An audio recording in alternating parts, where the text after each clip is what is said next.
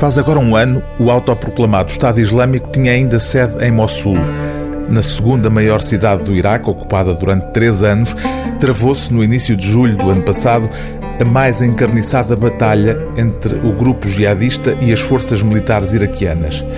São esses últimos dias do Estado Islâmico que o escritor e repórter Paulo Moura testemunhou de perto, instalado na zona já libertada da cidade partida ao meio pelos combates.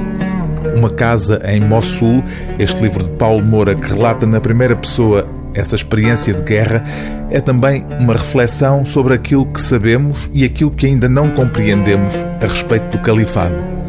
O Estado Islâmico, diz Paulo Moura, é provavelmente de todas as realidades do século XXI a mais difícil de compreender. O autor só pôde entrar naquilo que chama o reino da violência gratuita, já depois da derrota dos integristas radicais. Um jornalista explica só chega quando os jihadistas já partiram ou foram aniquilados. Se chegar antes, será ele aniquilado fisicamente ou, se não fisicamente, de certo como jornalista.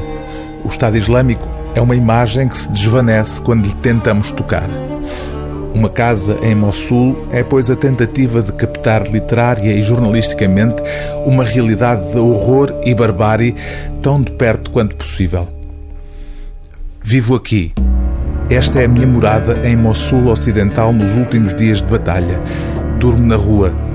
À noite a temperatura desce um pouco, mas estes 47 graus centígrados são bem mais difíceis de suportar do que os 52 que o termómetro do carro costuma marcar de um modo constante durante o dia.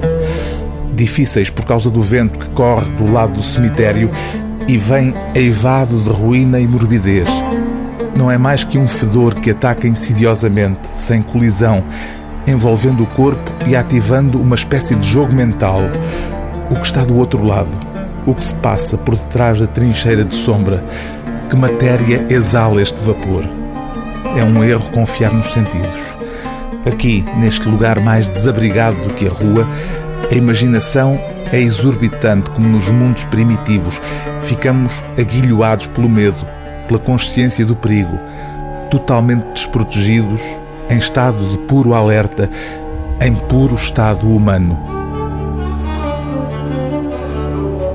O livro do dia TSF é Uma Casa em Mossul, Os Últimos Dias do Estado Islâmico, de Paulo Moura, edição objetiva.